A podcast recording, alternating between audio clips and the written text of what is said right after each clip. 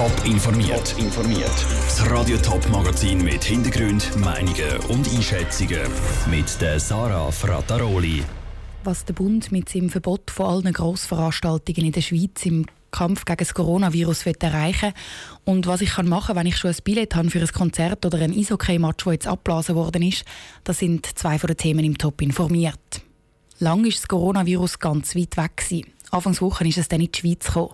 Mittlerweile gibt es 15 bestätigte Fälle, zwei davon im Kanton Zürich. Spätestens heute ist das Coronavirus jetzt im Alltag der Schweizerinnen und Schweizer angekommen. Der Bundesrat verbietet nämlich alle Grossveranstaltungen mit mehr als 1000 Leuten. Was es mit dem Verbot genau auf sich hat, im Beitrag von Andrea Blatter. Das Verbot von Grossveranstaltungen gilt ab sofort und mindestens bis am 15. März. Betroffen sind alle Anlässe mit über 1000 Teilnehmern. Das sind Konzerte im Hallenstadion, es sind Fußball- und Eishockeyspiele oder Fasnachtsumzüge. Die betroffenen Sportanlässe werden zum Teil als Geisterspiel ausgetragen, also ohne Zuschauer, und zum Teil auch verschoben. Eine einschneidende Massnahme also, gibt der Bundesrat Alain Berset zu, aber eine nötige. Es geht äh, dem Bundesrat um Veranstaltungen, wo Menschen länger auf engem Raum zusammen sind, wie äh, der Genfer Uhrensalon zum Beispiel. Und es geht nicht um große äh, Bürogebäude oder große öffentliche Gebäude, wo sich mehr als insgesamt 1000 Menschen aufhalten, weil dort können Menschen sich frei bewegen.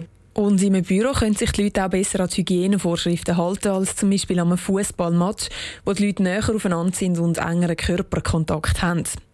Eigentlich sind normalerweise Kantone zuständig, um so ein Verbot zu erlassen. Aber weil das Coronavirus eben die ganze Schweiz betrifft, hat der Bundesrat in diesem Fall jetzt sozusagen über den Kopf der Kantone weg entschieden. Er darf das dank dem Epidemiegesetz.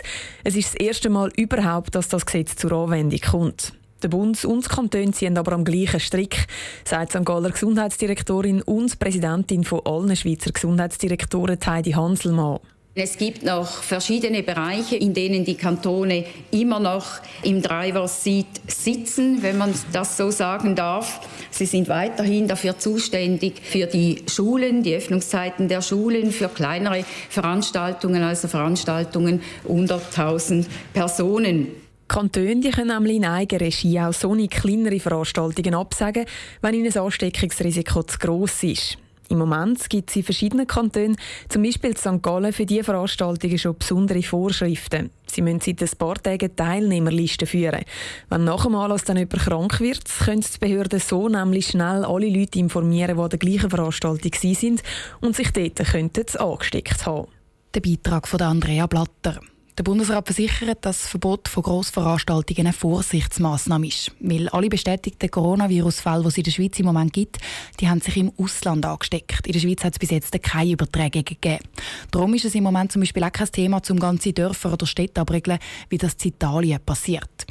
Die Verunsicherung in der Bevölkerung die ist auf jeden Fall gross nach der Ankündigung vom Bundesrat, dass alle Grossanlässe abblasen sind. Was heisst das, wenn ich schon ein Ticket für ein Eishockey-Match oder ein Konzert in den nächsten zwei Wochen? Selin Greising hat nachgefragt. Der Frust, seine Lieblingsband oder seine Lieblingsmannschaft nicht zu sehen, ist gross. Vielleicht ist der Frust sogar noch grösser, wenn das Geld für die Tickets flöten geht. Wer sein Geld zurück will, braucht eine Reiseversicherung, wie der Frederik Papp, Finanzexperte von Comparis, erklärt. Also vorausgesetzt, man hat eine Reiseversicherung, dann sofort den Vorfall in einer Versicherung melden. In der Regel haben die Versicherungen ein Online-Schadensformular, das man einfüllen kann. Und in der Regel übernimmt dann die Versicherung den Schaden. Wer eine Reiseversicherung hat, könnte auch sein Geld für eine Hotelbuchung zurückbekommen. Wenn er zum Beispiel ein Zimmer genommen hat, um an den Engadiner Skimarathon oder an die Basler Fasnacht zu gehen. Wichtig ist, dass der Versicherung alle Quittungen und Belege mitgeschickt werden dann ist die Chance am höchsten, sein ganzes Geld zurückzubekommen. Wer keine Reiseversicherung hat, dem empfiehlt der Frederik Papp.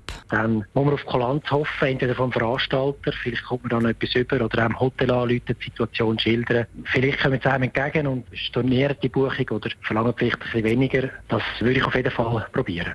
Beim Bund anzuleuten wegen der Tickets bringt aber nichts. Der Bund haftet nämlich nicht für die wertlosen Tickets. Celine Greising hat berichtet. Eine Reiseversicherung muss übrigens zwingend vor der Veranstaltung abgeschlossen werden. Im Nachhinein eine abzuschliessen bringt nichts mehr. Und jetzt gehen wir vom Coronavirus noch zu einem anderen Thema, und zwar zu den Schulnoten. Die werden seit ein paar Jahren immer mehr durch Alternativbenotungen ersetzt, zum Beispiel durch ein Ampelsystem, wo die Schüler dann grün oder rot eingestuft werden.